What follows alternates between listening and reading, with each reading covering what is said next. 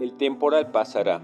Recuerdo que un invierno mi padre necesitaba leña, así que buscó un árbol muerto y lo cortó. Pero luego en la primavera vio desolado que al tronco marchito de ese árbol le brotaban nuevamente hojas. Mi padre me dijo entonces, seguro estaba de que ese árbol estaba muerto, había perdido todas las hojas en el invierno. Hacía tanto frío que las ramas se quebraban y caían como si no le quedara al viejo tronco ni una pizca de vida. Pero ahora advierto que aún alentaba la vida en aquel tronco. Y volviéndose hacia mí, me aconsejó, nunca olvide esta importante lección. Jamás corte un árbol en invierno, jamás tomes una decisión negativa en tiempo adverso.